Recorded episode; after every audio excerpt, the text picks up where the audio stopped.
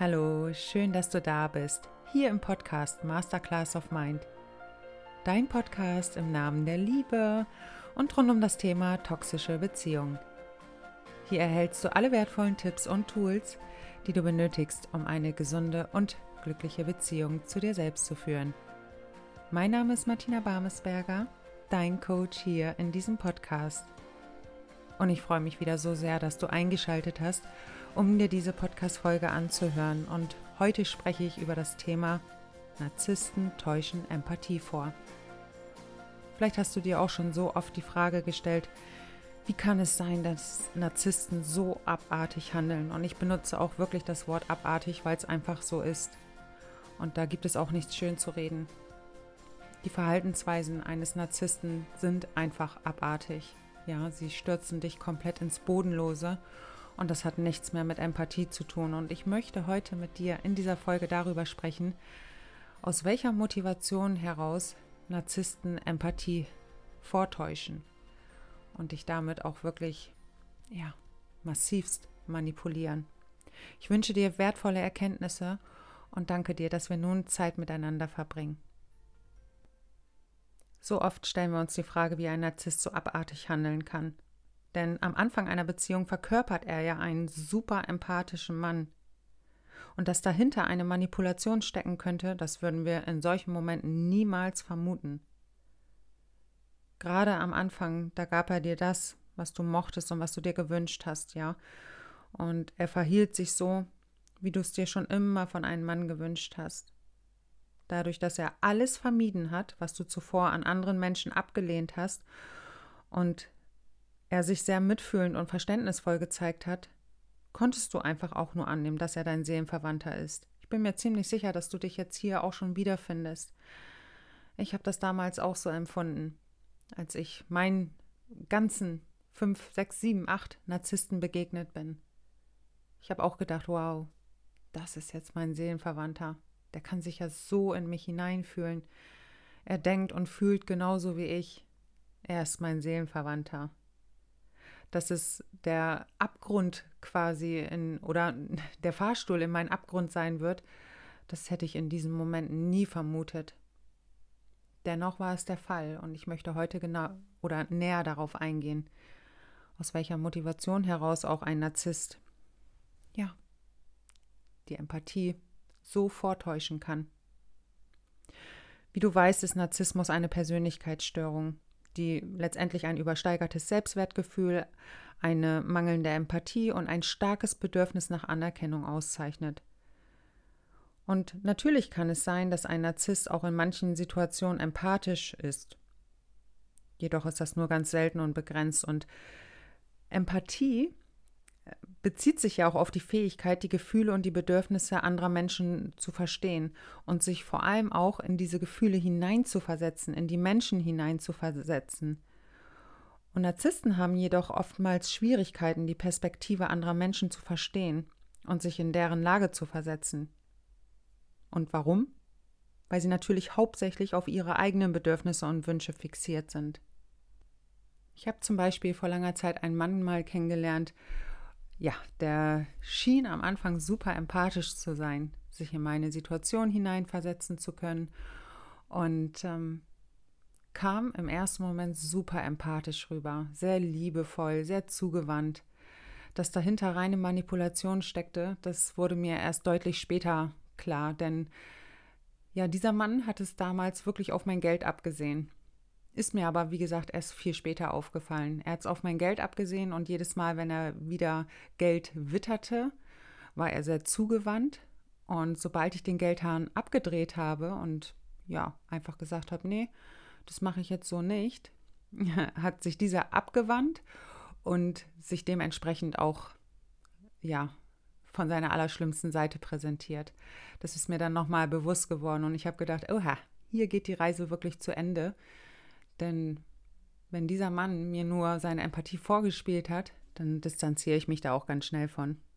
So, das bedeutet, diese Art der Empathie ist einfach nur oberflächlich und egoistisch motiviert und kann ganz schnell wieder verschwinden, wenn es ja für den Narzissten einfach nicht mehr vom Vorteil ist. Und es ist mir auch nochmal wichtig zu betonen, dass Empathie so ein komplexes Phänomen ist und jeder Mensch unterschiedlich stark darin ist. Also, wo ich jetzt vielleicht super empathisch auf bestimmte Situationen reagiere, kann es sein, dass ein anderer Mensch das eben nicht ist. Bedeutet aber auch im Umkehrschluss, das muss nicht sofort ein Narzisst sein. Ja, ich sag mal, unsere Empathie ist unterschiedlich stark ausgeprägt. So, und nicht jeder Mensch, der, ich sag mal, eher wenig Empathie zeigt, muss nicht gleich ein Narzisst sein. Das ist mir nochmal so wichtig auch zu erwähnen. Und vielleicht denkst du dir jetzt, wenn Narzissten nicht empathisch wären, wie könnten sie sich dann jemals so verhalten, als ob sie es wären? Und sie verhalten sich so, als würden sie jedes Gefühl ihres Gegenübers fühlen. Gerade zu Beginn einer anstehenden Beziehung. Gerade so verhalten sie sich, als würden sie wirklich jedes einzelne Gefühl nachempfinden können. Auf kognitiver Ebene verstehen sie deine Gefühle, auf emotionaler Ebene eben nicht. Und das Krasse ist, ich finde das so krass, dass Narzissten wirklich davon im tiefsten Kern überzeugt sind, dass sie hochsensibel und empathisch sind. Sind sie aber nicht, denn wenn sie das wären, könnten sie sich niemals so abartig verhalten. Und sie verhalten sich abartig. Und deshalb muss ich auch immer lachen, wenn die Narzissten sagen, ich bin so empathisch, ich kann das alles nachempfinden, was du da gerade durchmachst. Hauen aber im nächsten Atemzug richtig in die tiefe Kerbe, hauen nochmal richtig dort rein, wo sie mich schon zuvor verletzt haben. Also wir können hier nicht wirklich von Empathie sprechen. Und die emotionale Empathie, die einfach bei einem Narzissten überhaupt nicht vorhanden ist, zeigt, dass du die Fähigkeit besitzt, die Gefühle einer anderen Person zu erkennen und zu teilen. Und genau diese Fähigkeit ermöglicht uns, uns in die Gefühle einer anderen Person einzufühlen und sie auch zu verstehen. Und das kann ein Narzisst nicht. Auf emotionaler Ebene kann er nicht nachempfinden, was du in diesen Momenten empfindest, wo er dich auch so verletzt. Wenn du ihm sagst, ich fühle mich so verletzt, ich fühle mich gerade so schlimm von dir beleidigt oder sonst irgendetwas, das kann er nicht auf emotionaler Ebene verstehen. Auf kognitiver Ebene vielleicht, aber eben nicht tief im Emotionalen. Das kann er einfach nicht. Und ich habe versucht, einen Bericht wiederzufinden, den ich mal irgendwo, ich weiß nicht mehr, wo ich den gesehen habe. Das war irgendeine Sendung, die ich mal vor Jahren gesehen habe. Und es war total interessant, denn Dort wurden empathische Menschen ins CT geschickt, ähm, die sich da irgendwie, ich weiß nicht mehr genau, wie das war, die Bilder gesehen haben von, was weiß ich, Hundebabys, Babys überhaupt. Die haben sich solche Bilder angeguckt und das Empathiezentrum ist sofort angesprungen. Das heißt, es war wirklich im CT auch zu sehen, dass da gerade empathisch empfunden wird. Und dann wurden diagnostizierte Narzissten ins CT geschickt und da ist überhaupt nichts passiert. Da leuchtete nichts auf und das war für mich nochmal so interessant und hat für mich auch nochmal, ähm, also mir hat es nochmal in meiner Verarbeitung auch mehr geholfen zu verstehen, okay, da ist einfach nichts vorhanden. Ob sie was dafür können oder nicht, ist mir völlig wurscht. Es geht letztendlich darum, sie können auf emotionaler Ebene nicht das empfinden, was wir empfinden. Und es geht jetzt auch nicht darum, dass wir als Empathen besser sind als die Narzissten. Das, diese Wertung will ich überhaupt nicht hier mit reinbringen, sondern für mich war einfach nur wichtig im Verständnis, okay, das Empathiezentrum bei einem Narzissten ist nicht ausgeprägt oder gar nicht vorhanden. Und das hat mir geholfen in der Verarbeitung. Weil das ist für mich so wie das Beispiel, zum Beispiel, wenn wir einen Menschen vor uns haben, der eben nicht hören kann, der taub ist, den würden wir ja auch nicht die ganze Zeit sagen, jetzt versteh mich doch endlich mal. Wenn der taub ist, können wir das für uns so akzeptieren. Und bei Narzissten ist es eben so, sie spielen uns die Empathie vor. Also es ist quasi so, als würden sie uns kopieren. Wie verhalten wir uns, wenn wir empathisch sind? Wie gucken wir? wie laufen uns Tränen runter, whatever. Sie kopieren uns quasi eins zu eins und wenden das dann bei sich an, aus der Motivation heraus, ihre eigenen Ziele und Bedürfnisse zu erfüllen. Darum geht es nur. Es geht nur darum, seine eigenen Bedürfnisse zu, ähm, zu erreichen.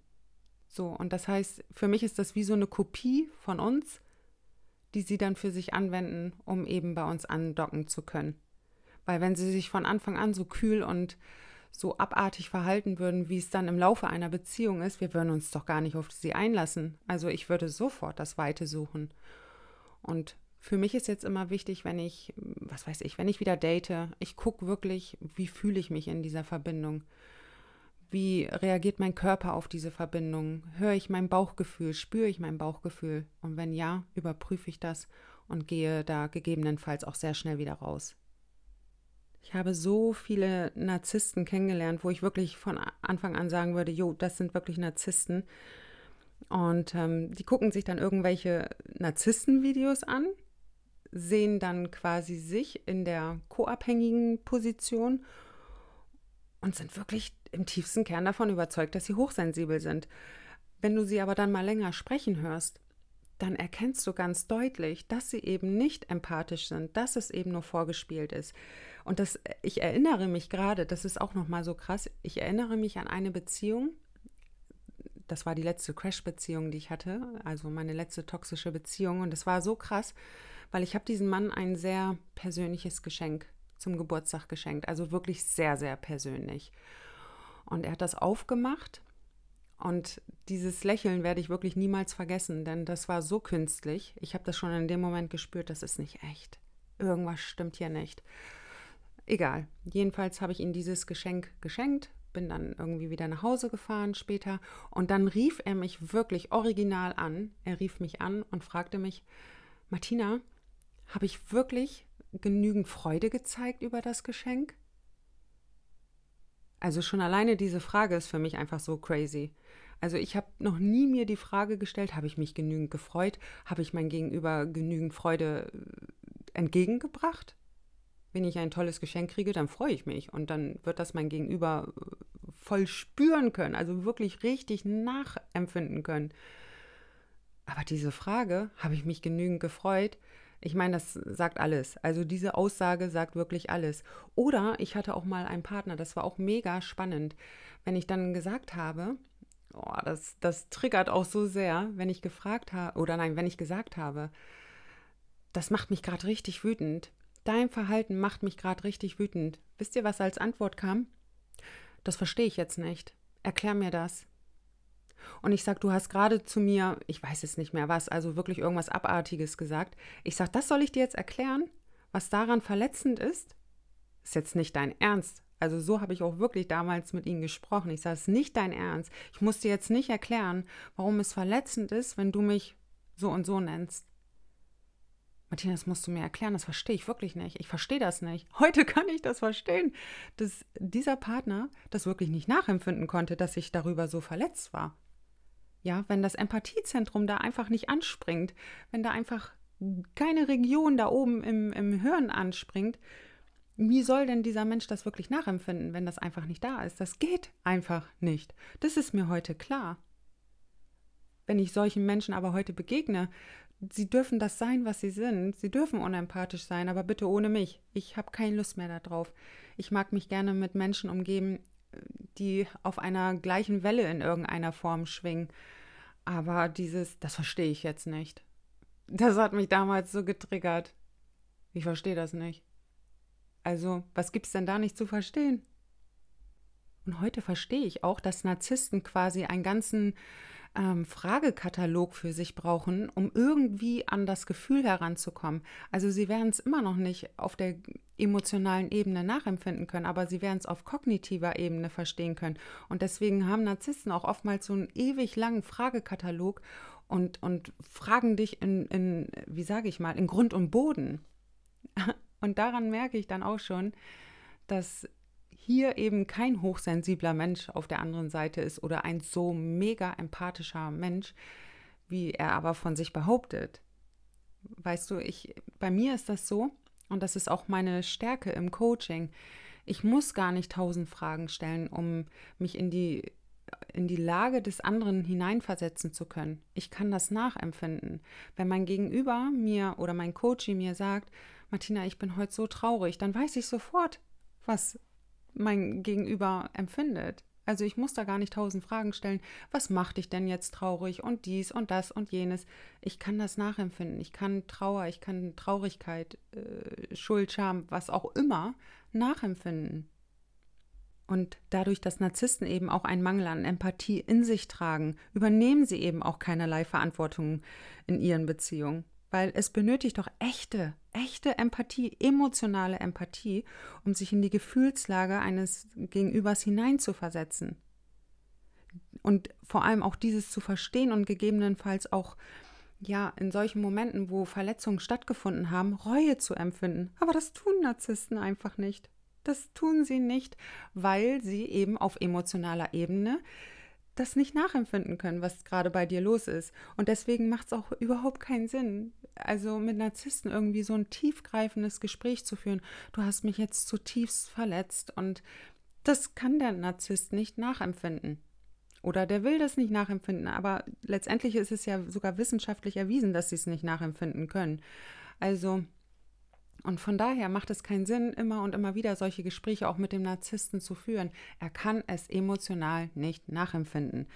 Und es zeigt doch, wenn ein Mensch, ein Narzisst, wie er sich in toxischen Beziehungen eben auch verhält, so abwertend ist, dich immer wieder niedermacht, dich klein macht, dich abwertet, dich betrügt, ohne in irgendeiner Form Reue zu zeigen, das zeigt doch einfach, dass da keine Empathie vorhanden ist. Wenn ich mir jetzt vorstelle, ich würde mich so abartig in Beziehungen verhalten, äh, da würde mir alles an Empathie fehlen. Ich weiß doch, und das ist doch auch der Weitblick, der mir dadurch ermöglicht wird, wenn ich keine Ahnung, heute meinen Partner betrüge, dann weiß ich doch, dass ich ihn morgen verletze. Also ich weiß das. Ja, und ich kann das dann auch nachempfinden, wenn mein Partner zum Beispiel verletzt wäre. Ich kann das nachempfinden. Narzissten können das nicht. Und deswegen machen sie auch immer wieder denselben Scheiß. Ja, weil sie es einfach nicht nachempfinden können. Und sie zeigen Empathie, also sie kopieren dich quasi, wenn sie ihre eigenen Ziele verfolgen. Zum Beispiel, ihr seid äh, auseinandergegangen, eure Trennung ist vollzogen und er kommt dann irgendwann wieder und huvert dich dann macht er das aus der Motivation heraus, dich wieder zu catchen, um mit dir Sex zu haben, um Anerkennung und Aufmerksamkeit zu bekommen. Das heißt, er will dich einfach nur als Fan, nicht mehr, nicht weniger. So, und dann täuscht er dir Empathie vor. Ja, ich habe jetzt alles verstanden. Wenn du aber doch schon sechs, sieben, acht Runden mit ihm gemacht hast, dann darfst du wirklich die Hoffnung für dich gnadenlos aufgeben, dass sich noch irgendetwas verändern wird. Weil gerade wenn du Empathie empfindest, dann wirst du aus deinem Fehlverhalten etwas Schlussfolgern und wirst das in Zukunft einfach nicht mehr machen.